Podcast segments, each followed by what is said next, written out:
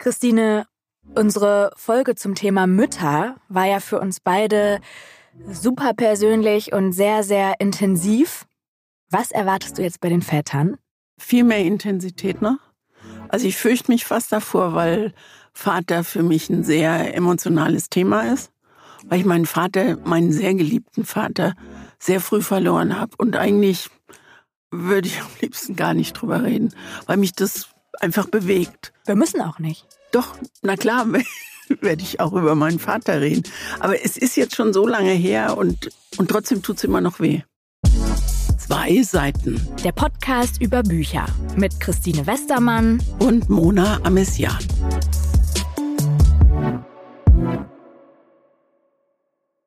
Jetzt würde ich dich gerne über deinen Vater fragen, weil du hast einen und du hast auch einen von dir sehr geliebten Vater. Und was, was ich vielleicht für meinen Vater nur gerade noch so beantworten kann, was er mich übers Leben gelehrt hat. Und ich würde gerne wissen, was dein Vater dich in deinen 30 Jahren jetzt übers Leben gelehrt hat. So viel, dass ich das gar nicht jetzt in einem Satz zusammenfassen kann. Also ich könnte dir jetzt so ganz konkrete Beispiele nennen, Sätze, die ich im Kopf habe, die er mir immer eingebläut hat. Zum Beispiel ein Satz, der mich wirklich also mindestens einmal die Woche begleitet, ähm, ist der Satz, 98 Prozent der Sorgen, die wir haben, die sind sinnlos. Zwei Prozent, das, das ist der Toll. Prozentsatz mhm. der Sorgen, der am Ende auch berechtigt ist. 98 Prozent sind gar nicht nötig. Und immer wenn ich mir Gedanken um irgendwas mache, habe ich diesen Satz im Kopf und er hat sich schon oft als sehr richtig erwiesen. Aber das ist jetzt natürlich nur ein Mini-Beispiel, weil ich echt das große Glück hatte. Und ich weiß, das ist absolut nicht selbstverständlich, dass mein Vater sich viel Zeit für uns genommen hat als Kinder. Also wir haben schon mehr Zeit mit meiner Mutter verbracht, glaube ich, in Summe. Aber wenn er da war, war er auch wirklich da und hatte auch Spaß daran, sich mit uns Kindern zu beschäftigen. Und dann nimmt man natürlich auch ganz viel mit. Und auch als Jugendliche war es schon noch so, wenn ich Probleme in der Schule hatte mit Freundinnen oder so, dass ich immer wusste, bei meinem Vater gibt es einen analytischen Rat, einen eher, ja, einen sehr klaren, nicht emotionalisierten Rat. Der guckt auf die Situation und hatte immer noch mal einen anderen Angang als jetzt zum Beispiel meine Mutter, von der ich dann wiederum eher emotionalen Support bekommen habe und einen Rat von der anderen Seite. Das hat sehr gut ineinander gegriffen und ich habe von ihm gelernt, eine starke Meinung zu haben, dazu zu stehen, zu diskutieren, kreativ zu sein. Also es ist ganz, ganz vielseitig und das ist was, was ich immer sehr an ihm geschätzt habe, dass er eine Person ist, die ja, die auf ganz vielen Ebenen sehr klar ist, aber auch beweglich, also auch nicht starr, sondern auch immer gerne Meinung ändert und so. Und das hat er uns auch mitgegeben, glaube ich. Wenn er mal richtig streng war, wie war er da? Streng. Was heißt aber, das? Aber streng im Sinne von, wie soll ich es erklären, auch sehr klar in seiner Meinung und auch sehr klar in gewissen Prinzipien, die er hat. Und das war dann auch vollkommen klar, dass das so ist und daran wird auch nicht gerüttelt. Aber nie streng im Sinne von, ich habe gerade Angst vor dir oder so. Da kommen wir heute auch noch hin, mindestens in einem Buch. Das ist etwas, das ich nicht kenne. Das ist ein Gefühl, das kenne ich nicht. Ich kenne aber schon das Gefühl, Respekt zu haben. Und ich glaube, das ist auch was ganz Wichtiges. Ähm, ich habe mich dann ja ganz viel mit der Beziehung zu meinem Vater und auch Marokko, das ist ja eine große Komponente, die er mit in mein Leben bringt, Marokko und diese andere Kultur, habe ich mich ganz viel ähm, mit beschäftigt, als ich am Buch gearbeitet habe, weil ich da ja mit meinem Vater eine Reise mache und ich dann da auch so ein bisschen drüber geschrieben habe, weil das ja auch ein, ein kulturelles Ding ist, was es bedeutet zum Beispiel hier in Deutschland 18 zu werden und dann immer das Argument zu haben, aber ich bin noch volljährig, ich kann machen, was ich will. Und da, wenn ich dieses Argument zum Beispiel gebracht habe zu Hause, dann hat mein Vater gesagt, absolut gar nicht. Das lasse ich nicht gelten. Du kannst nicht gestern noch meine Tochter gewesen sein und ich bin für dich verantwortlich. Und jetzt ist der 3. Januar, du bist 18 Jahre und ein Tag und ich darf dir nichts mehr sagen. Das gilt bei mir nicht. Und so, so war einfach klar, da gibt es Dinge, die sind fix und die habe ich zu akzeptieren. Ich habe aber auch nie ausgereizt, was passiert, wenn ich sie nicht akzeptiere. Ich weiß aber, dass nichts passiert wäre, sei es psychisch oder physisch. Und das das weiß ich sehr zu schätzen, weil ich auch weiß, dass das nicht selbstverständlich ist. Du bist ja gerade erst 30 und du hast schon eine super Karriere hingelegt. Woran merkst du denn, dass er stolz auf dich ist? dass er alles verfolgt, zusammen mit meiner Mama. Die gucken sich sehr viel an und hören sich sehr viel an und. Fährster Kritiker, treuster Fan, dein Vater? Treuster Fan, ja. Wir hatten noch letztens auch ähm, in der 30-Folge das Buch von Laura Karasek und da hat sie doch mir erzählt, dass ihr Vater, wenn er das Buch gelesen hätte, gesagt hätte, es ist das beste Buch der Welt, das meine Tochter geschrieben hat. Und äh, so ein bisschen so habe ich das Gefühl, es ist auch bei meinen Eltern oder bei meinem Vater, die aber schon auch sagen, wenn irgendwas, wenn sie irgendwas verändern würden. Das war ganz spannend, weil ich habe das so gemacht beim Schreiben, weil es ja auch mit um ihn ging in dem Buch, dass ich ihm und meiner Mama, aber vor allem ihm, weil er Teil davon ist, alle 20 Seiten den Text vorgelesen habe, auch vorgelesen habe, weil ich unbedingt die direkte Reaktion wollte. Und da war es nicht so, dass er jedes Mal gesagt hat, super, super, super, sondern weil er wusste, wir sind jetzt gerade im Prozess, haben wir dann auch über gewisse Punkte diskutiert. Er hat gesagt, bist du dir sicher, dass die Analyse so auf den Punkt ist, weil wie ich das empfinde, ist es so und so und dann haben wir halt drüber diskutiert und mm, das ist was, was ich sehr, sehr mag, dass wir manchmal Spaziergänge machen und die ganze Zeit diskutieren und nicht einer Meinung sind, aber wir diskutieren einfach und am Ende trinken wir einen Tee und dann ist alles gut. Und das mag ich wirklich sehr und deswegen haben wir, glaube ich, auch so eine enge Beziehung. Und während ich jetzt rede, fühle ich mich gleichzeitig gut, weil ich das so mag, ähm, über Menschen zu reden, die ich mag. Und gleichzeitig fühle ich mich ein bisschen nicht gut, weil ich weiß, dass du all das nicht hattest so in deinem Leben. Und ich mich frage, wenn du mir jetzt zuhörst, ist das, also, was macht das? Ich glaube, wir müssen jetzt aufhören, sonst fange ich an zu okay. heulen. Ich, also ich muss jetzt nicht die nächsten zehn Minuten heulen, aber, aber das ist äh, klar. Ähm, ich, ich weiß nicht, ob Neid das richtige Wort ist, aber es macht mich traurig, weil ich denke, was wäre denn gewesen, wenn er geblieben wäre? Und ich muss gleichzeitig denke ich, das kann doch nicht sein, du bist 75. Das ist schon so lange her und trotzdem ist es immer noch ganz nah. Und ich denke, was, also wie, wie hätte er mir gezeigt, dass er stolz auf mich ist? Welchen Rat hätte er mir gegeben? Und wir sind ja nie aneinander geraten, was eigentlich auch, also was eigentlich schade ist, weil ich meinen Vater immer nur als sehr gutmütigen, also in, in einem guten Sinne Vater erlebt habe. Ich habe mir einmal mit 13, ich glaube, das habe ich auch schon mal erzählt, eine Dauerwelle liegen lassen. Da nee, ist er. Die Geschichte kenne ich noch nicht. nicht. Also dann habe ich gedacht, weil ich ja so Fitzler, also ich habe hab viele Haare, aber so ganz so Schnittlauchhaare eben und da habe ich gedacht, so Locken wie Mona Amessian, die damals noch in der Ursuppe schwammen, das wäre toll, aber ähm, das ging halt nur mit Dauerwelle. Und damals war Dauerwelle echt eine äh, chemikalische Katastrophe. Ist, glaube ich, immer noch. Ist, glaube ich, immer noch. Und das habe ich mir machen lassen. Und danach sah ich aus wie, wie, eine, wie eine überreife, überjunge, ich weiß nicht, wie eine Stenotopistin. Ich will keine Stenotopistin.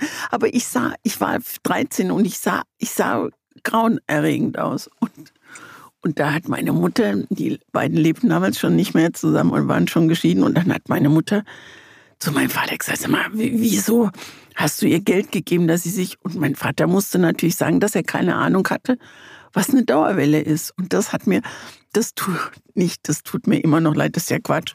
Aber da hätte man, da wären bestimmt noch, es wären bestimmt noch tausend Auseinandersetzungen gekommen.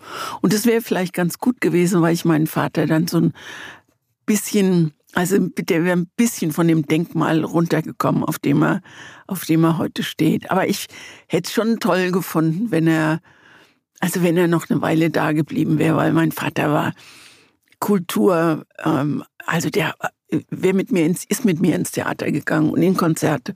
Und wir sind viel gereist. Und als er dann tot war, war das mit einem Schlag zu Ende. Das war wirklich, also das war sozialer Abstieg und das war so eine, so eine emotionale Dunkelkammer. Und das ist irgendwie, da war das Leben wie abgeschnitten. Und dann habe ich es für mich ganz allein halt wieder neu angefangen. Und manchmal, wenn ich dir dann so zuhöre, denke ich, ach Mann, das wäre toll, wenn er noch gesehen hätte, wie ich da in der Drehscheibe rumgestottert habe. So, solche Sachen denke ich dann. Darf ich äh, weiter fragen? Frag einfach, ich habe Taschentücher dran. Okay. Weil du hast ja mal in einer Folge gesagt, als es um dieses Buch ging, wo ein Junge mit Toten reden konnte, Michael Ebert nicht von dieser Welt. Hast du gesagt, du wüsstest absolut, was du dir wünschen würdest, wenn Max Frisch dich fragt, möchtest du selber zu einem Toten reden können oder der Tote zu dir? Hast du gesagt, in jedem Fall soll er zu mir reden. Warum war dir das so klar? Ich habe da dann nicht weiter gefragt, aber mich das natürlich innerlich gefragt. Warum? Weil ich einfach hören möchte, was er was er zu der Christine von heute sagt. Und zu der wird er was sagen. Also wenn meine Theorie stimmt, dass er sich das von oben anguckt, dann guckt er sich auch all die Höhen und Tiefen an, durch die ich gegangen bin.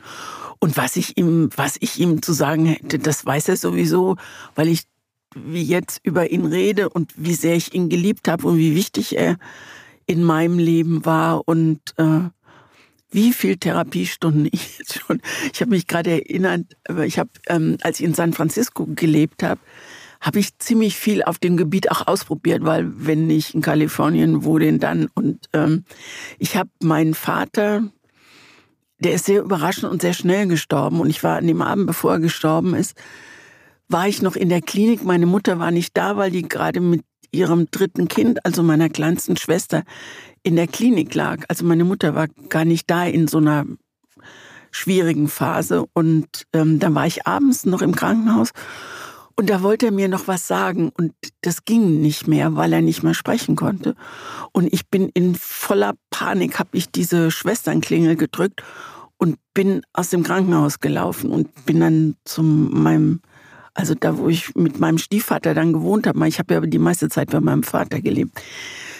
So, und dann klingelt morgens um sieben, klingelt es an der Tür und dann ist, ist meine Tante da und hat mir gesagt, dass mein Vater in der Nacht gestorben ist. Und ähm, ich habe dann jahrelang davon geträumt, dass er mir Postkarten schickt oder mich anruft und sagt, wir könnten uns auch wieder treffen. Also sowas Absurdes.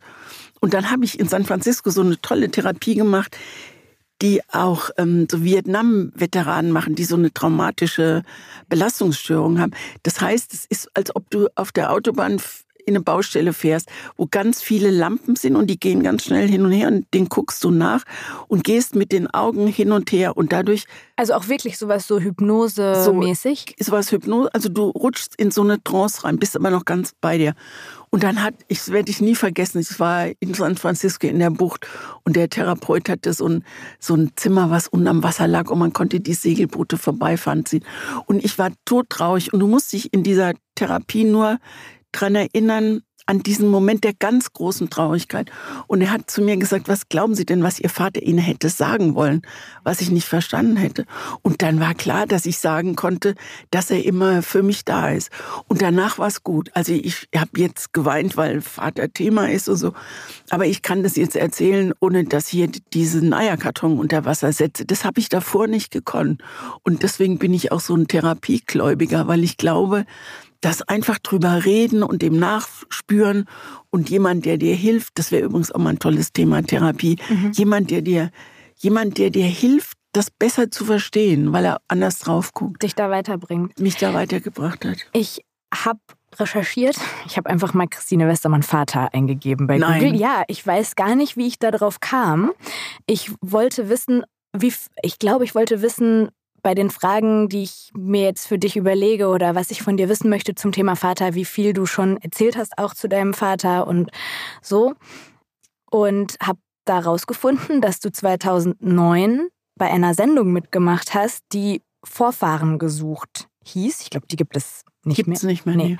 Im WDR und dich da mit einem Fernsehteam auf Spurensuche nach der Vergangenheit deines Vaters begeben hast. Ja.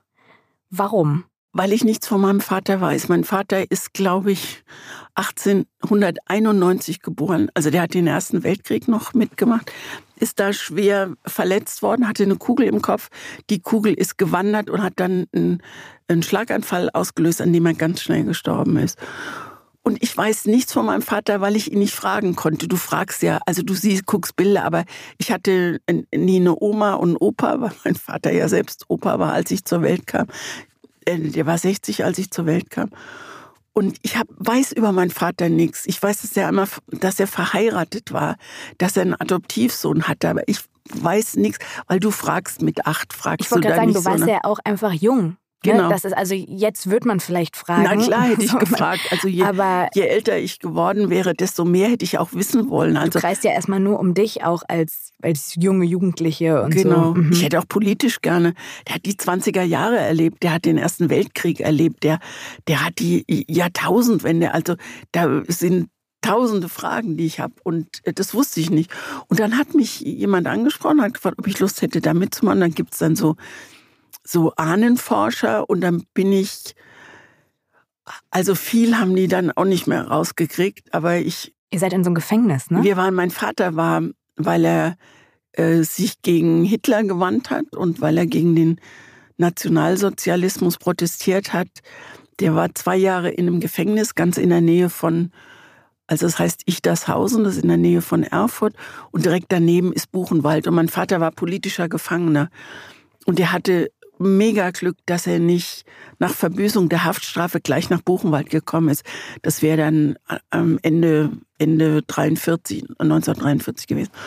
Und da hat er, mein Vater war sehr, sehr gut vernetzt ähm, in Erfurt, in der Stadt. Und deswegen haben gute Freunde haben ihm das irgendwie weiß ich aber auch nicht genau, weil ich ihn nicht danach fragen konnte.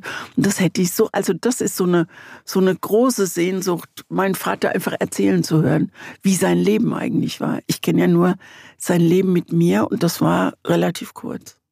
Leider. Hast du da irgendwas dann für dich Neues gelernt, nachdem du dich dann da nochmal mit beschäftigt hast oder so über all die Jahre, wie hat sich dein Verhältnis innerlich zu deinem Vater so verändert? Na, wenn man eine gute Therapeutin hat und das habe ich, dann kannst du schon mal Abstand nehmen kannst da hingucken und dann wird der Sockel so eine Idee kleiner als mein Vater war ja, ist ja mein Idol, mein Held, mein, weiß ich nicht, der Mann mit dem Pferd oben auf dem, auf dem Denkmal. Aber äh, sorry, dass ich da unterbreche. Ich glaube, das hat man auch bei lebenden Vätern, weil wenn ich mir überlege, wie ich gerade über meinen Vater geredet habe oder auch wie ich über ihn schreibe im Buch, die ja. Menschen dachten danach, das wäre der beste Mensch der ganzen Welt und das ist er natürlich auch. Selbstverständlich. Aber natürlich hat er auch Ecken und Kanten und natürlich haben wir auch Diskussionen, die aus dem Ruder laufen und die nicht nur schön sind. Ja. Aber ich glaube, das passiert auch, wenn man ein gutes Verhältnis zu einer Person hat, passiert das einfach schnell, wenn man über sie redet und erst recht, wenn sie verstirbt und Zeit vergeht, dass man sie so ein bisschen heroisiert und vielleicht ist das auch gut. Also, ja, das ist wirklich, was ich toll finde an meinem Vater, dass er mich also praktisch, ohne dass er es gewusst hat, fürs Zeitgeschehen interessiert hat. Ich habe mit dem, also war ich wirklich ein kleines, ich glaube, das habe ich auch schon mal erzählt, ein kleines Mädchen und wir haben, es gab eine Stunde am Tag, die hatte mein Vater, wollte für sich, das war Nachrichten hören. Und das war eine ganze Stunde und wir hatten damals keinen Fernsehapparat Mitte der 50er. Und wir haben Radio gehört. Und dann habe ich auf so einem kleinen Schemel neben meinem Vater gesessen.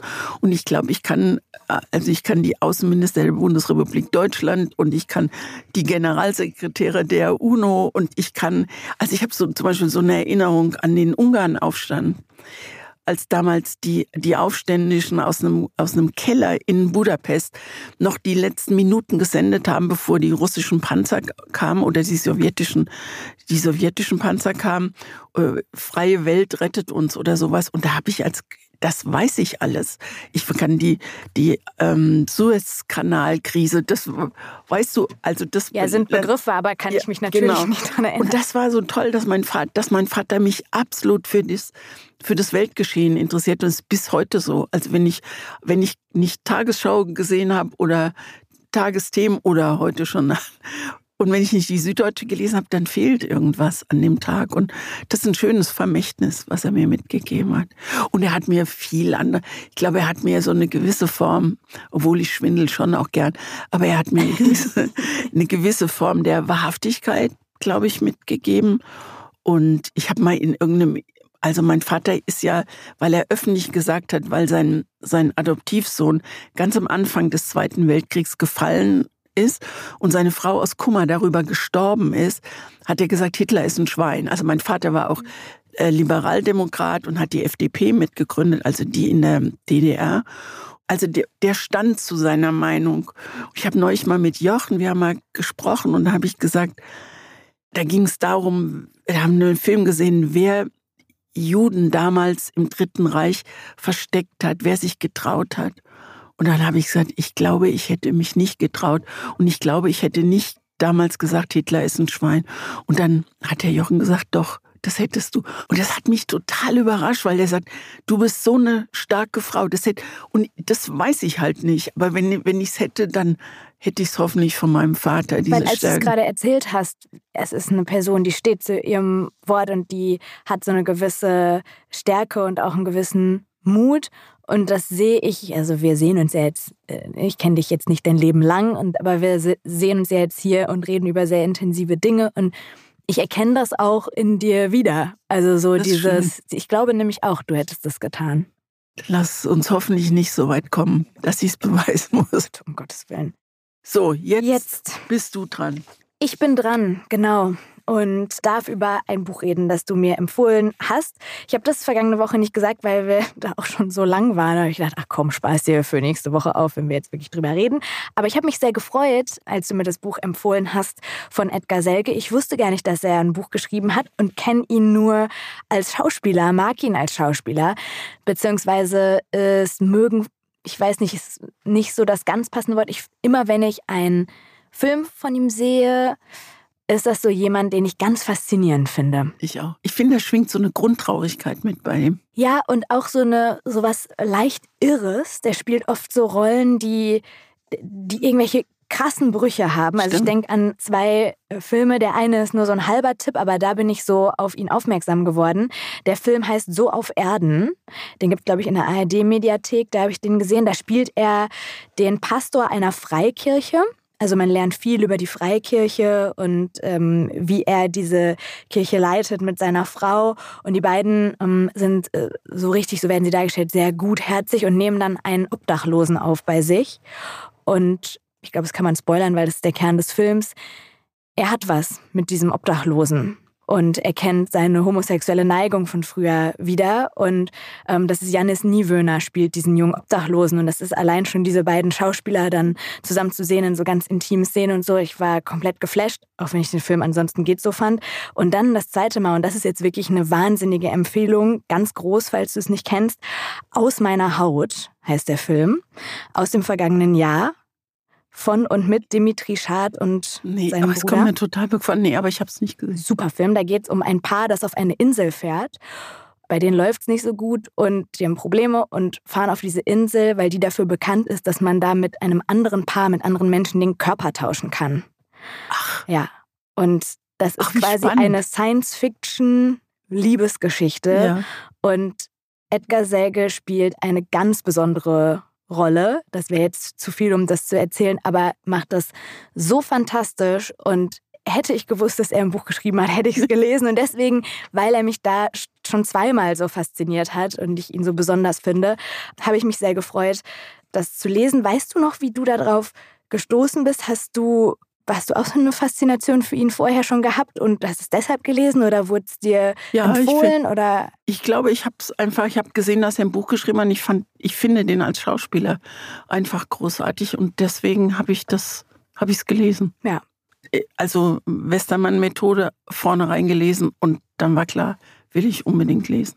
Dieses Buch hat Edgar Selge mit 73 Jahren geschrieben. 2021 ist es rausgekommen. Er hat das während der Pandemie geschrieben, hast du, glaube ich, vergangene Woche schon kurz erzählt.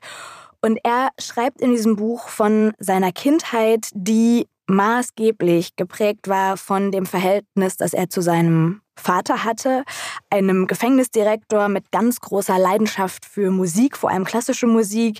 Ähm, und diese Leidenschaft, die hat sich auf den Rest der Familie übertragen. Also das ist was, was ihn mit seinen fünf Söhnen verbindet und auch mit seiner Frau, obwohl die das schwächste Musiklied der Kette ist sozusagen, aber sie gibt alles an der, an der Geige. Und diese hochmusikalische Familie, die lernen wir kennen in den 60er Jahren. Und wir lernen vor allem den jungen Erzähler kennen, der mit zwölf Jahren oder aus der Sicht eines Zwölfjährigen eben diese Geschichte erzählt, der nach eigenen Angaben einen Hang zur Unaufrichtigkeit hat und dadurch immer wieder ins Visier der Eltern gerät, zum Beispiel als er ihnen mit einem sehr ausgeklüngelten System, wie ich finde, Geld abluchst bzw. klaut, um ins Kino oder ins Theater zu gehen. Also da merkt man auch früh schon diese Affinität für Schauspiel, für Kunst, für, für, für Fernsehen und Geschichten auf der Leinwand. Und die Folge von solchen Taten, als sie dann aufflogen, war dann nicht nur Hausarrest oder große Enttäuschung oder Strenge, sondern auch eine ordentliche Tracht Prügel, weil auch das die Realität von Edgar in diesem Buch als Kind war. Sein Vater misshandelt und schlägt ihn, wird immer wieder übergriffig und gewalttätig. Und Edgar Selge schreibt hier nicht nur von einer permanenten Angst vor seinem eigenen Vater, sondern auch von einer riesigen Zerrissenheit, die mich die mich ganz doll beschäftigt hat und die für mich der absolute Kern dieser Geschichte ist.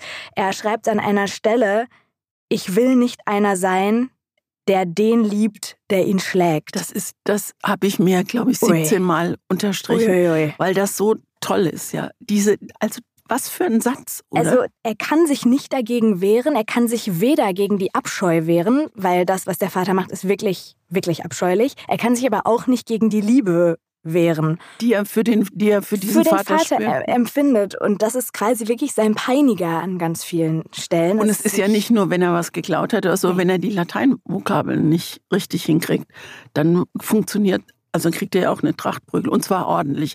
Also mit dem Rohrstock, also übers Knie gelegt und so. Ja, und es ist auch, es entwickelt sich dann auch hinterhin zu sexuellen Übergriffen. Übergriffen. Mhm. Also wirklich, wir reden hier nicht von, da rutscht mal jemandem die Hand aus, sondern das ist wirklich schon ganz, ganz, ganz arg. Das ist Methode. Also das, das ist wirklich Methode und, und, und ganz gruselig und, und schlimm. Und es hat mich richtig getroffen beim Lesen, auch ähm, berührt, weil das alles Gefühle sind.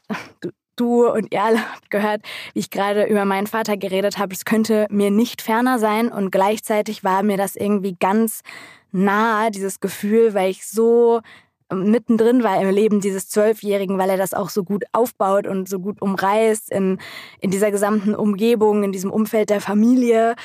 Und eine Passage ist mir da äh, besonders im Kopf geblieben, die jetzt gar nicht so unbedingt was mit Übergriffen zu tun hatte, aber da, ähm, weiß nicht, ob du dich da auch dran erinnerst, da war er mit dem Vater auf einer Beerdigung und der Pfarrer hat das Vaterunser falsch gesprochen und hat aus Versehen ein Tischgebet gesprochen. Und dann flüstert der junge Edgar vor sich hin, ja dann guten Appetit. Und der Vater, genau, dem Vater passiert das, er kann sich nicht halten, er fängt an zu lachen.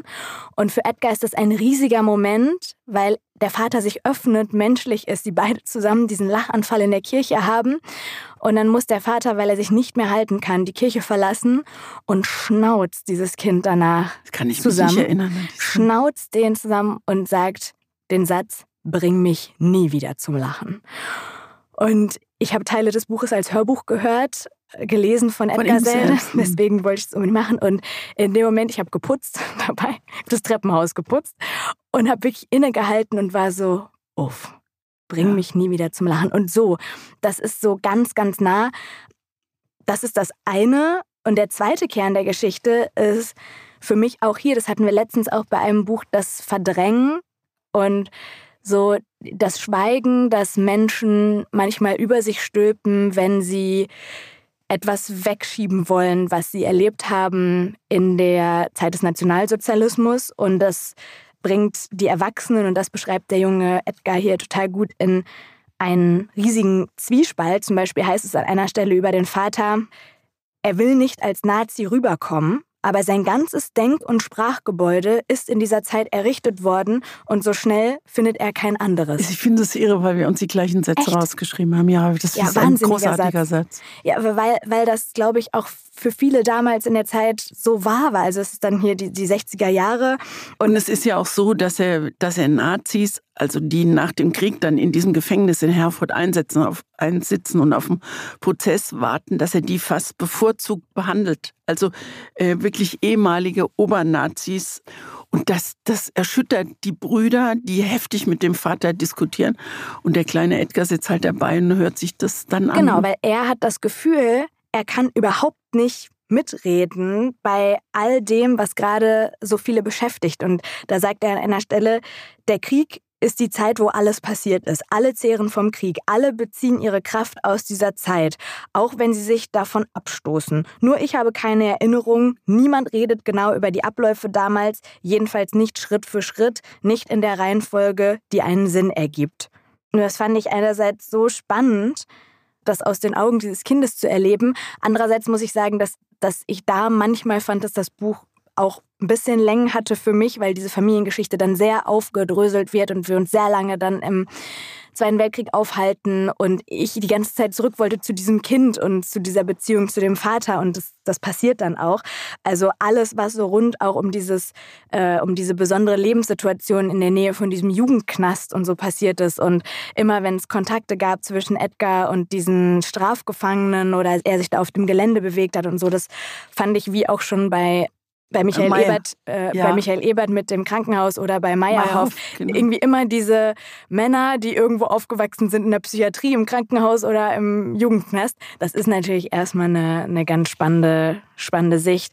Also nur kurz dazwischen, ja. was ich auch toll fand, also toll beschrieben fand der Vater, der wirklich dieses Kind verprügelt und der sich ihm sexuell nähert, gleichzeitig ein unheimlich kunstsinniger Mann, der die Musik liebt, der die Gefangenen in seinem Haus versammelt. Und dann gibt's Leberwurstbrote und Apfelsaftschorle und Edgar darf Klavier spielen.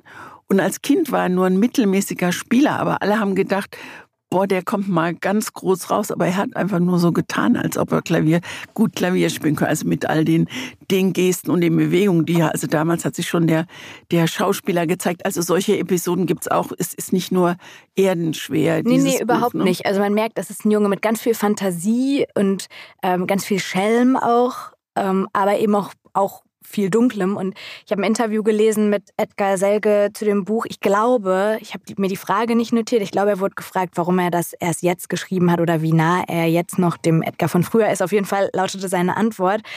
Ich habe gespürt, der 73-Jährige zieht aus der Vitalität dieses Jungen immer noch sehr viel Kraft. Dieser Text ist nicht die Klage eines Opfers, im Gegenteil, er ist das Selbstporträt eines Stehaufmännchens. Schlimmste Erniedrigung versucht dieses Kind in einen Sieg der Fantasie umzumünzen. Daraus entsteht eine problematische Disposition, und jetzt, das finde ich richtig interessant, die sich aber für einen Ausdrucksberuf als durchaus fruchtbar erweisen kann. Und ich glaube, ich werde auf jeden Fall aus meiner Haut nochmal gucken, weil der Film ist wirklich fantastisch, aber auch nochmal einen anderen Film mit ihm. Ich glaube, nach diesem Buch wird man anders auf diesen Schauspieler ja, gucken, ich, ja. weil ich habe immer gedacht, wie kann man so so so spielen, so besonders und ich glaube, das zieht er natürlich alles auch aus seiner Vergangenheit. Ja. Es gibt noch einen Satz, wahrscheinlich hast du den auch notiert, aber bevor wir ihn vergessen, er sagt was über die Liebe. Und den Satz finde ich so wahr. Liebe ist Sehnsucht, nicht Erfüllung. Das wollen die Menschen nicht glauben, weil sie Verbraucher sind. Ja. Das finde ich so toll. Also, dass, dass Liebe wirklich, wirklich nur Sehnsucht ist. Also so ein, so ein waberndes Gefühl. Und dass man es aber immer haben will, ja, weil gib mir mal, geben Sie mir ja. noch anderthalb Kilo Liebe. Ja. Liebeskapitalismus. Ja, genau. Und das, also solche, solche Sätze sind einfach allein schon wert, dieses Buch zu ja. lesen. Ich also ich würde entweder denjenigen empfehlen, die irgendwie eine Begeisterung für diesen Menschen haben, die das interessiert. Oder vor allem auch, glaube ich, würde ich es einer Person schenken, die auch vielleicht in den 50er Jahren geboren ist und selbst noch eigene Erinnerungen an diese Zeit hat. Aber ich fand das auch gerade deshalb, weil ich sie eben auch nicht habe, fand ich es auch total spannend, da, da reinzuspringen. Ich hätte, ich fand, es hatte hier und da, wie gesagt, ein bisschen Längen, aber das schmälert überhaupt nicht dieses Buch. Das hat mich gar nicht gestört, sondern ich fand es insgesamt echt richtig gut. Und Hörbuch, wenn ja. ihr da Lust drauf habt, das ist auf jeden Fall ein Hörbuchtipp, weil so eine persönliche Geschichte, gelesen vom Autor selbst, der dann auch noch weiß, wie man mit seiner Stimme umgeht, weil er ein guter Schauspieler ist. Das ist ein toller Tipp, wenn ich jetzt irgendwann mal wieder eine längere Reise mache, ja. obwohl ich das Buch kenne. Aber das ist toll, wenn er das selbst liest, ist ja wie Kino. Super. Und guck unbedingt aus meiner Haut. Ja. So, jetzt kommt deine Buchempfehlung. Die heißt Panda-Tage von James Goldburn. Er ist Engländer in Manchester geboren, ist 41 Jahre alt und er hat äh, für Organisationen gearbeitet, die im Nahen Osten und in Afrika Landminen räumen. Das erwähne ich deswegen, weil das so, so, so außerhalb, ja, so, so außerhalb jeder Vorstellung ist, dass so einer dann ein Buch schreibt. Er hat dann in England einen, an einem Kurs für kreatives Schreiben teilgenommen und in genau diesem Kurs ist dieser Roman auch entstanden, Panda-Tage. Und im Englischen heißt das Buch Keeping Mom. Und es geht um Vater und Sohn in diesem Buch, aber Mom spielt eine ganz große Rolle, weil sie nicht mehr da ist und weil sie an allen Ecken und Enden fehlt. Vor allem der zwölfjährige Will vermisst sie unendlich und seine Mom ist beim Autounfall ums Leben gekommen und jetzt lebt Will mit seinem Vater Danny und der bemüht sich, so gut es geht, alles zu stemmen, sich zu kümmern, zu arbeiten, den Haushalt zu organisieren. Aber es ist eben nicht gut, was auch daran liegt, dass Will nicht mehr spricht seit dem Autounfall. Er sagt kein Wort, auch in der Schule nicht. Ähm, nicken, Kopfschütteln oder Achselzucken, das muss reichen. Und das sind seine Beiträge zur Unterhaltung. Und Danny, der Vater, verliert seinen Job als Bauarbeiter kann die Miete nicht mehr zahlen, der Vermieter droht mit Rausschmiss. Und dann denkt er, irgendwas muss ich doch finden. Und dann ist er in einem Park unterwegs und dann sieht er so, sieht er so Gaukler und sieht so Menschen in so Kostümen, die so Sachen machen und ganz viel Geld in ihren Hut kriegen. Dann denkt er, mache ich auch. Und irgendwo ist ein Panda-Kostüm ähm, gerade frei und das kauft er sich für kleines Geld. Aber so ein Geld. ganz olles, also so nicht ein, so wirklich ein dreckiges. Man riecht's bis hierher. Man will nicht rein eigentlich, genau. aber er geht rein. Und dann will er mit kleinen Kunststücken in den Londoner Parks Geld verdienen. Das lasse ich jetzt mal offen, wie das ausgeht, weil das fände ich schade, wenn man es erzählt. Will wird in der Schule von Mark und seiner Clique gemobbt und verhauen. Und als sein Vater, der Panda-Bär, das eines Tages im Park mitkriegt, dann stellt er diesen Mark zur Rede, greift ein als Panda und Will bedankt sich bei ihm. So, und jetzt nimmt eine Geschichte ihren Lauf, die für mich wirklich wie aus der Werkstatt eines kreativen Schreibseminars kommt. Da, ich stelle mir so vor, da hat der Kreativlehrer gesagt, jetzt macht es dramatisch, aber nicht so sehr. Lasst ab und zu mal durchscheinen, dass alles gut wird. Aber wenn der Leser schon denkt, jetzt wird ja wirklich alles gut, kommt nochmal das Böse ganz doll um die Ecke und dann ist dann Hammer im Spiel, mit dem jemand dem Danny die Kniescheibe durchschlagen will, weil er immer noch nicht die Miete bezahlt hat. Aber auch das Böse wird besiegt und am Ende sind alle fröhlich vermissen. Mom zwar immer noch, aber links nicht mehr so schlimm wie vorher. Christine, ja, ich muss dir leider sagen, Mona, mir bricht echtes Herz, weil, weil das wirklich eine ganz tolle Folge ist und ich dir so gerne eine Freude machen. Was habe ich dir vor der Folge gesagt? Mach mir nicht die Panda-Tage ja, kaputt. Ich, und ich weiß auch, das, das berücksichtige ich, dass es oft auch Bücher braucht, die locker sind und die leicht zu lesen sind. Nur dieses Buch hat mich echt genervt. Mit dieser gestellten Komik, die wie aus dem Handbuch für Anfängerkomiker war, mit einer Handlung, die wirklich so oder ähnlich vorhersehbar war. Und das hat mich so, also ich wusste, dass es gut ausgeht, was ja toll ist, wenn man es weiß. Und dass er dann noch drei, vier Umdrehungen macht, bis es dann wirklich gut ist. Ich weißt du, was es, glaube ich, ist? Diese, ich habe das Gefühl, immer wenn ich dir so viel gut Bücher empfehle, sind das die, die unten durchfallen. Also hier Leonard und Paul, zusammen ja. sind wir wundervoll, Panda-Tage, die habe ich, äh, könnte ich alle so zusammen in so einen Insta-Post packen. Bücher zum Durchatmen. Das sind für mich Bücher, die ich ganz anders zum Beispiel lese und bewerte als jetzt hier Edgar Selge oder lauter andere Bücher, die wir hier besprochen haben. Das ist für mich ein ganz anderes Lesen, weil das ist ein, ich treibe durch eine Geschichte und natürlich weiß ich, wie die ausgeht. Aber es baut sich etwas auf in meinem Kopf, ein Film. Ich könnte mir dieses Buch so, so schön als Komödie verfilmt vorstellen. Diese Vater-Sohn- bzw. Panda-Sohn-Geschichte, diese süßen Dialoge, die die beiden haben. Und ja, er war in einem Workshop für kreatives Schreiben. Und ja, das ist handwerklich eine aufgebaute Geschichte, wie man sie sich in einem Kreativ-Workshop wünscht. Ich glaube, der Lehrer äh, dieses Workshops war sehr stolz auf ihn. Und trotzdem finde ich, hat das genau das was ich manchmal brauche. Ich liege in der Badewanne oder auf der Strandliege und möchte einfach mal mich berieseln lassen von einer Geschichte, die trotzdem auch ein Niveau hat. So. Ich gebe dir in allem recht. Aber ich bin doch keiner, der nur auf Tiefgang geht, der nur der nur immer ein Problem haben will und der keine Leichtigkeit nee, kann. Das, nee, nee, nee, das habe ich das, nicht gesagt. Aber das, weißt du, ich glaube, für mich hat dieses Buch, das hat was mit Sprache zu tun. Also, dass die Sprache, ich möchte eine Stelle mhm. vorlesen, wo ich so, also da, also es ist ganz am Anfang der Geschichte, wo alle noch sehr traurig sind, dass die Mutter tot ist und es so, so. Und dann ist Danny, der Vater, ist am Kleiderschrank seiner toten Frau. Das geblümte Kleid, das sie trug, hatte den Kleiderschrank in diesem Jahr aufgrund des selbst für hiesige Verhältnisse ungewöhnlich nassen Sommers kaum verlassen.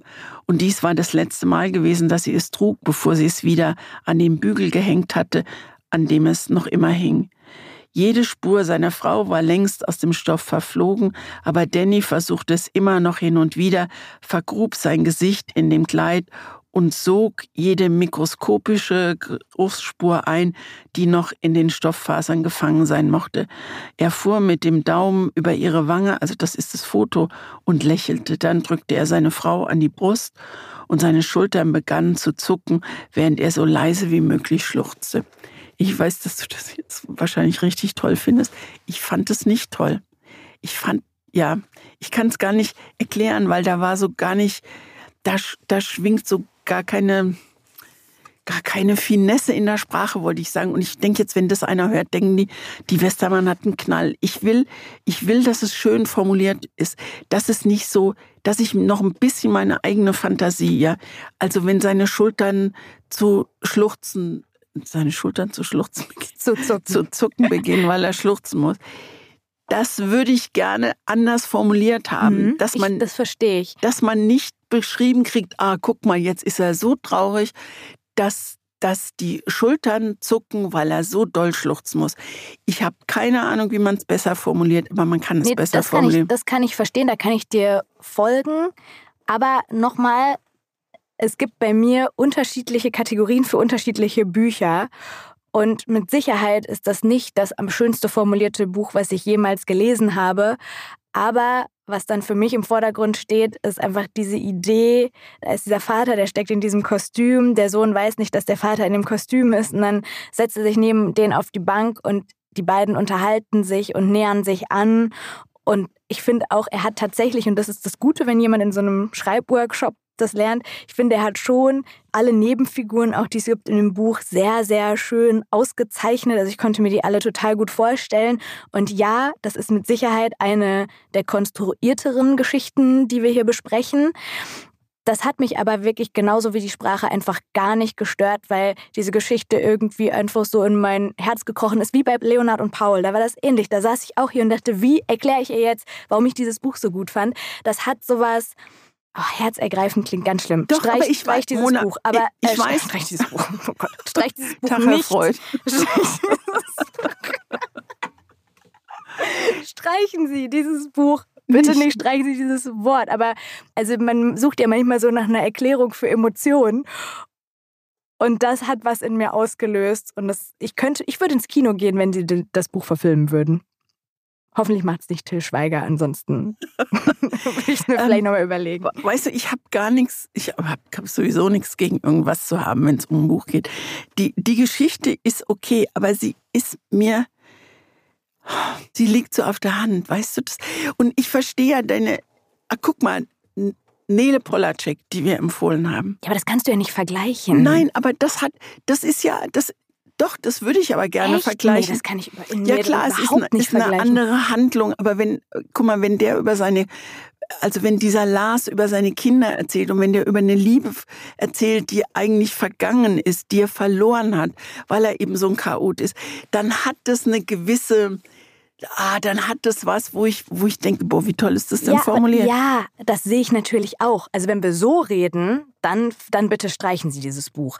Aber das ist doch, also bei Nele Polacek, wenn ich das gelesen hätte mit derselben Konzentration wie das hier, hätte ich gar nichts verstanden. Das ist ja schon ein Buch, wo du wo du schon mit vollster Konzentration auch dabei sein musst, um diesem Mann zu folgen, wie er da durch den Tag geht und ihre ganzen Gedanken und so. Hier kannst du einfach die Hälfte des Gehirns abschalten und dich einfach treiben lassen. Es ist für mich ein Erholungspausenbuch. Buch. Und Aber vielleicht möchte ich dann lieber einen Film gucken als ein Buch lesen. Ja, genau. Und ich zum Beispiel manchmal nicht.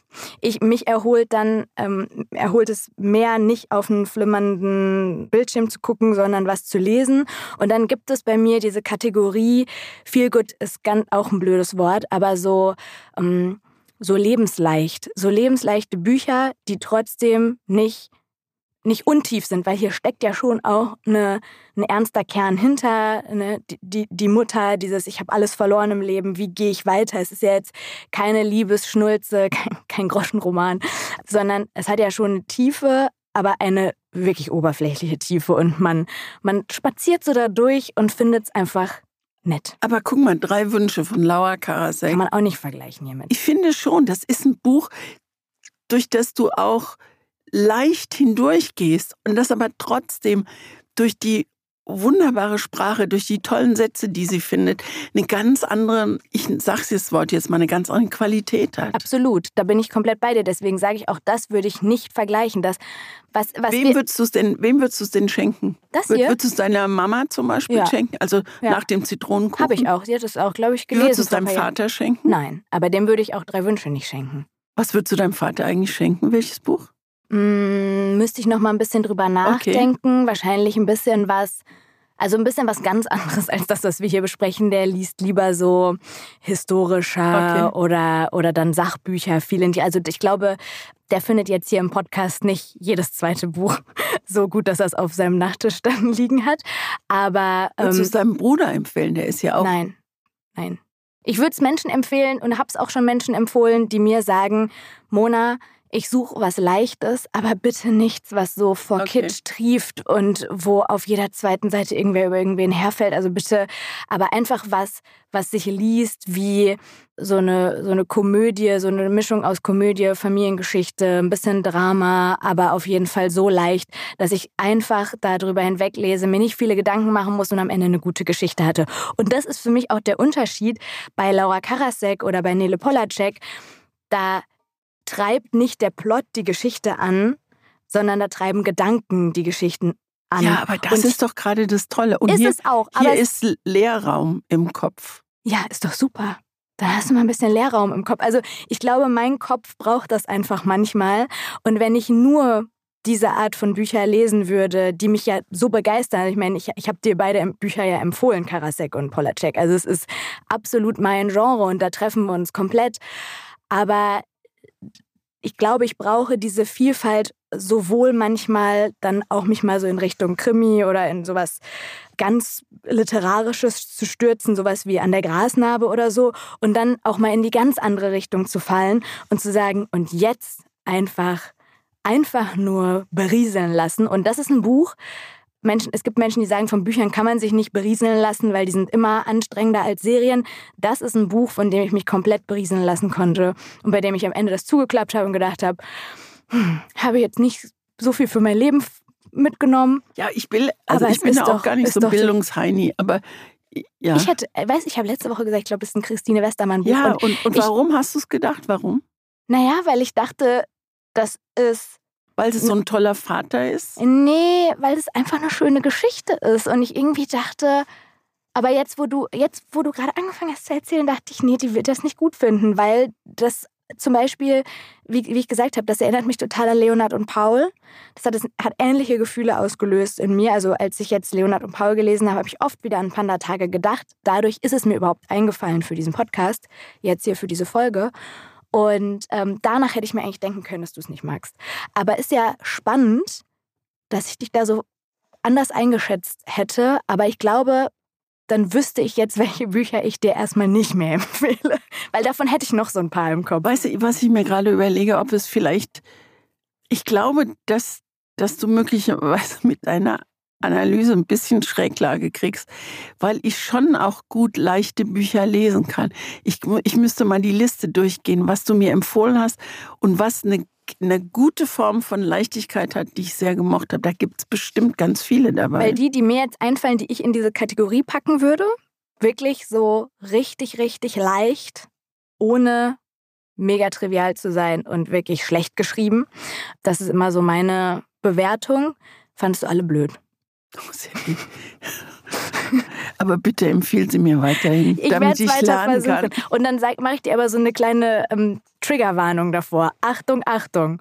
Monas Feelgood-Kategorie. Das, das wäre doch auch mal, das wäre doch mal eine Kategorie für unsere Feel Good, was wir eigentlich drunter verstehen und dann empfehlen wir uns. Dann kannst du mir noch mal ein paar Ja, weil wenn, Tage. wenn du mir sagst Feel Good Nele Polacek, das- ist für ich mich... überlege gerade, was ich dir bei Feel Good Ja. empfehlen. Hör mal, lass uns die Kategorie mal irgendwann jetzt machen. Das finde ich Ja, richtig gut. also das würde mich auch ganz doll interessieren, was du mir da empfiehlst. Weil Feel Good ähm, funktioniert für mich auch nicht, wenn es zu viel Tiefe hat und eine zu schöne Sprache und zu viel Wert auf Aber das macht doch ein gutes Gefühl gerade aus. Wenn du, wenn du liest und denkst, boah, was für eine geile Formulierung und was für ein, was für ein guter Satz. Und bin ich 100% bei dir. Ich meine, ich zitiere hier einen schönen Satz nach dem anderen in, in Büchern, aber manchmal auch nicht. super, ich, ich freue mich. Ah, Ah. Ich hab geschwitzt jetzt. Oh nee. Ich, Und ich sagte noch vor der Folge, wir saßen draußen bei Brötchen und Milchhörnchen. und habe ich mich gut verstellt? Oh, 100 Prozent. Ich habe gesagt, Christine, mach mir die Pandatage nicht kaputt. Und Christine so, ach, sollen wir reingehen? Ich, ach Quatsch, habe ich gar nicht gesagt. Das nee, ich aber so, aber so von der Haltung war es so ein, ach, Ich habe gesagt, ich freue mich. Und da konntest du ja nicht wissen, was. Also ich hätte mich auch freuen können, dass ich den nicht kaputt. ja, Ja. nicht schlimm. Aber ich, ich Ja. lerne dich weiter kennen und alle, die jetzt nicht komplett abgeschreckt sind, wenn ihr zum Beispiel so Bücher von Nick Hornby oder so gut findet, About a Boy, damit wird das oft verglichen und ich finde den Vergleich ganz gut, dann traut euch da mal ran, auch wenn es kein Christine Westermann Buch Mir ist. fällt gerade ein viel gut Buch ein. Joachim Meyerhoff. Das sind alles viel gut Bücher. Findest du nicht? Oh Gott, was, wie, ich- wie vorwurfsvoll Nee. ich sein kann. Aber das Nee. ist doch, das hat doch Leichtigkeit. Das hat eine tolle Sprache. Das hat Witz. Das hat, das hat eine Idee, auch Drama noch. Also Für mich ist viel gut noch leichter. Also vielleicht geht meine Range dann in die Richtung einfach wir noch machen, weiter. wir messen es mal in Kilo oder Gramm. Dezibel. Eine Frage, zwei Seiten. Also, du machst ja viele Interviews mit Autoren. Ich mache das auch ab und zu. Und wenn das so richtig tolle Leute sind, ähm, wie Robert Seethaler zum Beispiel, oder bei dir, ich habe das Interview mit Benjamin von Stuckrad-Barre gehört, das fand ich großartig, weil du hast da, du hast da standgehalten, du hattest tolle Fragen, du hast Florian Illies moderiert mit seinem neuen Buch über Caspar David Friedrich. Du hast es empfohlen, ich habe es leidenschaftlich gern gelesen. Also du bist mit Leuten zusammen und damit auch bekannt. Und dann bringt jemand wie meinetwegen Florian Illies ein Buch, was ich mir nicht vorstellen kann, aber bringt Genau, Florian schlechtes Beispiel. Aber ja, wir bleiben, können wir ja dabei bleiben. nur mal rein theoretisch. Der wird ein Buch rausbringen und du und, und du liest, du er fragt dich vorher, ob du wieder die, die Eröffnungsveranstaltung mit ihm machst und du sagst ja und du liest das Buch und du findest es ganz komisch. Wie wie würdest du was würdest du machen? In dem Fall ist einfach, weil wenn er mich jetzt ähm, beauftragt damit, die Veranstaltung zu moderieren, dann zählt meine Meinung ja gar nicht. Also dann gehe ich mit ihm auf die Bühne und würde das fragen, was mich tatsächlich interessiert an diesem Buch, was ich aber natürlich auch, man fragt ja nicht nur das, was einen interessiert bei so einer Veranstaltung, sondern auch, was braucht es, um dieses Buch dem Publikum, das da ist, nahezubringen. Der Autor wird lesen, das heißt, die Leute können sich selbst ein Bild machen. Wenn ich irgendwas wirklich handwerklich unlogisch oder so finde, würde ich auf jeden Fall auch auf der Bühne fragen und sagen, hier, am Ende habe ich kurz gedacht, hm, kannst du da nochmal erklären, wieso du dann da ähm, Caspar David Friedrich in die Zukunft versetzt hast? so. Das ist einfach. Schwieriger ist, wenn jemand sagt, Mona, lies mal bitte mein Buch und sag mir deine ehrliche Meinung. Ja. Oder stell das doch mal da und da vor oder so. Tu mir doch mal bitte den Gefallen. Weil sowas passiert, sind wir ehrlich, natürlich auch, wenn man Menschen kennt. Und da muss ich sagen, da bin ich noch im Lernprozess. Das ist schon schwierig. Finde ich auch schwierig. Wie gehst du damit um? Ja, äh, äh, schwierig, aber wahrhaftig dann doch. Also ich kenne Guido Maria Kretschmer sehr gut und ähm, er hat mich zu seinem neuen Buch gefragt, ob ich das vorher lesen kann und dann ein, ein Zitat hinten drauf. Und das mache ich oh, auch immer schwierig. Das mache ich grundsätzlich nicht. Also das kann der beste Freund, Trauzeuge, forget it. Das würde ich nicht machen, weil ich finde, alle Autoren, ich möchte, dass alle Autoren bei mir die gleiche Chance haben. Das heißt, ich lese es erst und wenn ich es dann toll finde. Und ähm, und ich das finde, das fand ich unheimlich schwierig. Ich habe aber ein äh, sehr, ich habe hab ein sehr unverfängliches Beispiel. Alex Capu, den mhm. du auch kennst, Leon und Louise, ein traumhaft schönes Buch. Der nach, da gab es mehrere super, nach. Super, super gutes Buch. Ja. Super tolles Buch. Jetzt müssen wir bald mal, ah, jetzt müssen wir überhaupt mal, wir müssen mal Bücher, die wir beide gut finden und beide schlecht finden. Egal, also das können wir nie hier empfehlen, weil wir es beide schon Aber werden wir ziemlich sicher mal machen. Und das haben, wir haben es schon mal irgendwann erwähnt und danach haben uns auch ganz viele gefragt. Ich suche alle Folgen ab nach diesem einen Liebesroman, den ihr beide so toll fandet. Falls ihr das Buch sucht, es ist Leon Louise von, von Alex, Alex Capu. Capu. Und er hat dazwischen andere Bücher geschrieben und es ist eins rausgekommen, das habe ich dann als Hörbuch gehört. Und Autoren, manche Autoren sollten ihre Bücher nicht selbst sprechen, weil das nicht funktioniert. Und das war so ein Fall. Und da habe ich gedacht, wenn ich den jetzt interviewe, was mache ich denn? Was sage ich denn? Musst du ihn interviewen? Ich werde ihm den nichts interviewen ah. müssen. Und dann frage ich mich, was mache ich? Keine Ahnung. Und wenn ich das, also du, du machst. Ehrlich sein. Ja, ja klar. Sein. Weil ich glaube, und das ist, das ist wirklich das, was ich jetzt mit der Zeit auch lernen musste, that's the business. Also, ne, so, so wie ich auch bewertet werde für meine Arbeit, kann ich auch Dinge kritisieren, die mir auffallen, dass äh, ne, so funktioniert das Ganze. Und äh, das ist dann nur natürlich leichter gesagt als getan, weil gerade wenn man Menschen persönlich mag, ist das natürlich unfassbar schwierig. Also ich habe bei Guido Maria Gretschmer habe ich gesagt, ich mache das gerne und schreibe was über ihn, weil ich ihn sehr gut kenne und weil ich ihn sehr mag. Ah, good one. Und das, das habe ich und das habe ich dann gemacht und seine wirklich langjährige gute Freundin Katharina Thalbach, die hat er auch gefragt und die hat auch was Tolles geschrieben, weil das Buch geht über Berlin und er läuft da durch Berlin rum und dann hat, hat sie, wie Katharina Thalbach dann halt ist, dann geschrieben, Guido, was für, was für eine Verbeugung vor Berlin. Also das. Kannst du die Stimme verstellen? Katharina Thalbach Stimme. Oh, die, ist, die hat eine Hammer, tolle oder? Stimme, oh oder? Gott. Wahnsinn. Ja. Mhm. Tolle Frau. Die müsste mal ein Buch schreiben. Das hätte Tiefgang und doch keinen. Und das würde ich leidenschaftlich. Ich würde es in der Kategorie viel gut empfehlen, ja? Nee, aber das ist total, das ist natürlich immer super gut. Ich habe aber tatsächlich auch gelernt und das schon zwei, dreimal mit Bravour geschafft, einem Menschen auch zu sagen, ich fand ein letztes Buch besser. Und das ist dann mega hart.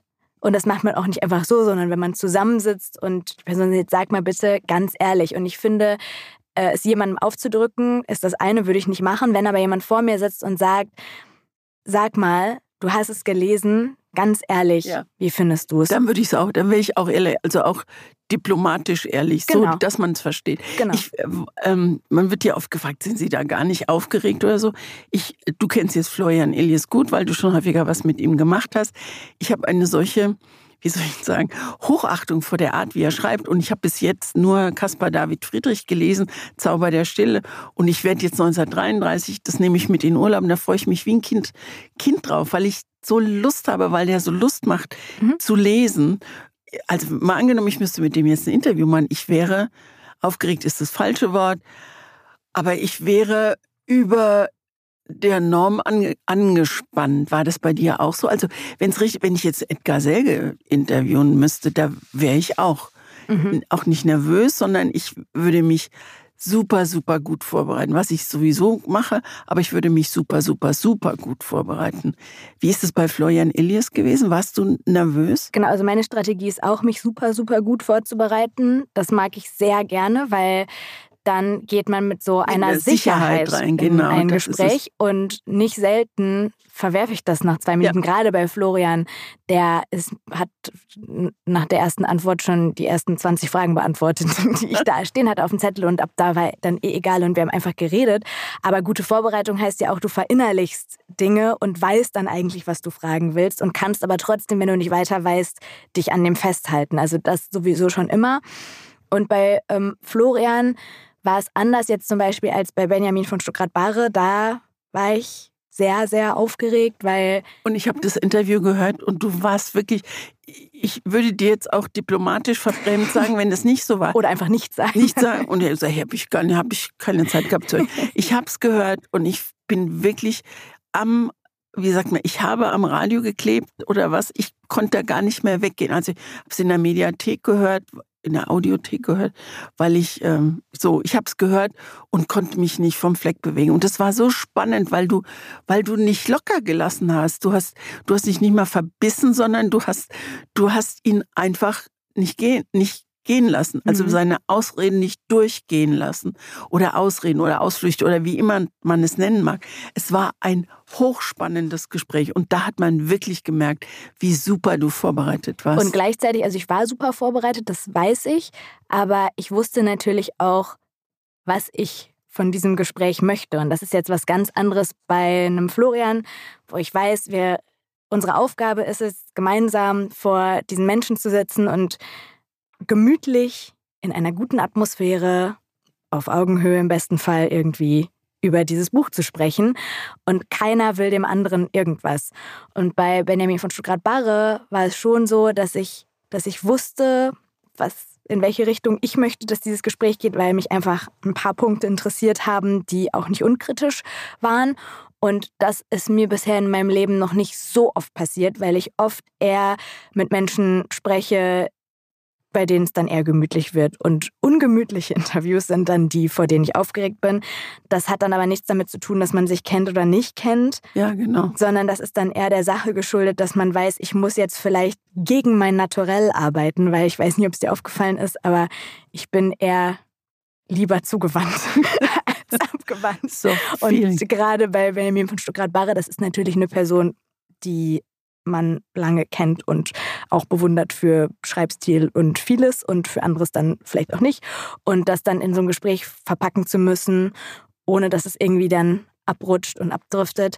Ähm, also es hängt total von Fall zu Fall ab, ist aber auf jeden Fall was, in das ich mich total gerne reinstürze, weil man immer wieder neu herausgefordert wird und immer wieder genau das fragen kann, die Menschen, die ein Buch geschrieben haben, was man sich halt fragt nach dem Lesen. Also ja, wie geil ist das? Genau, das ist toll. Ne? Du ja. kannst aber deine Fragen loswerden. Ja. Die, also Edgar Selge, ich hätte jetzt 300 Fragen an den und am Ende sind das ja auch alles nur Menschen. Das hatte ich auch oft, dass ich dachte so, wow, wer so formuliert und so, das muss ein Übermensch sein und dann kommt die Person rein und sagt, ähm, wo kann man hier auf Toilette gehen und so. Ne? so nur das ist ja auch voll genau. schön, dass wir alle nur und dass wir es vor allem. Wie heißt das? Wir alle. Mit Wasser kochen. Wir kochen.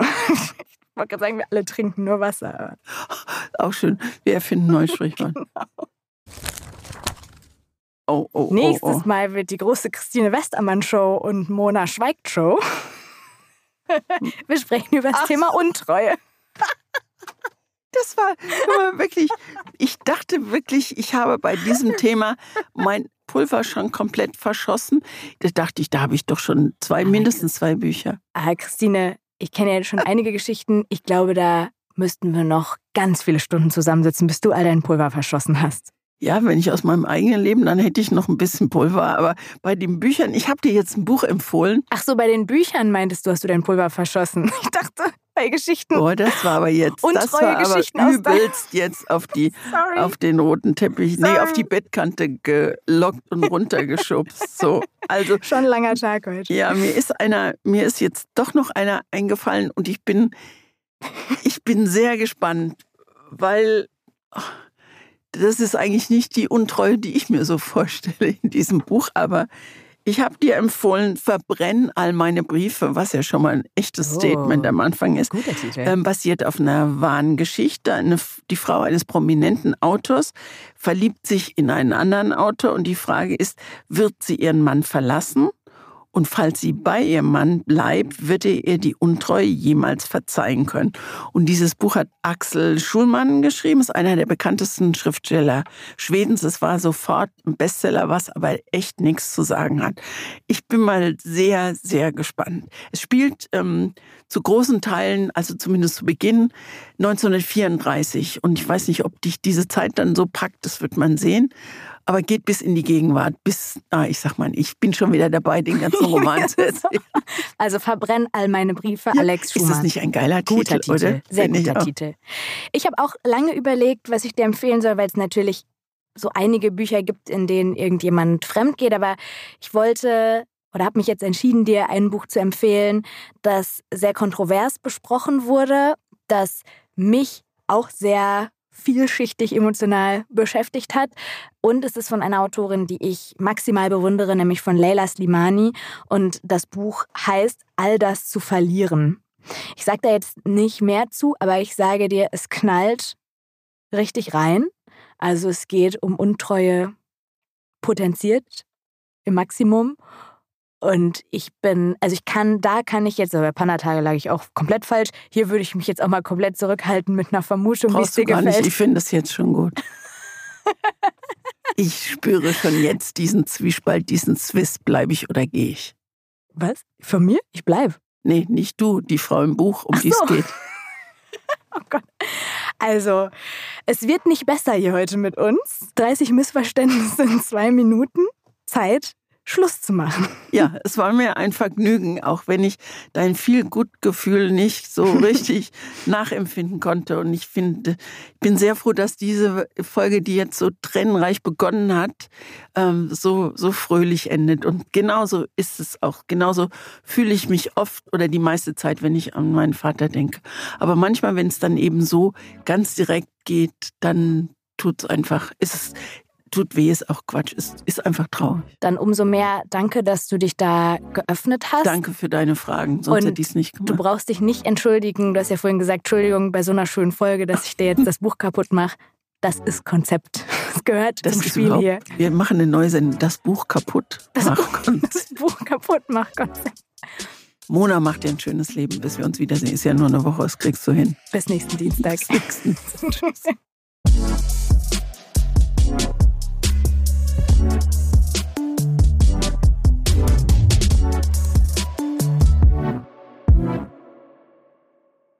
Dieser Podcast wird produziert von Podstars bei OMR. Oh, Heilandsack. Ich liebe, wenn du Heiland sagst, sagst. Ich liebe das.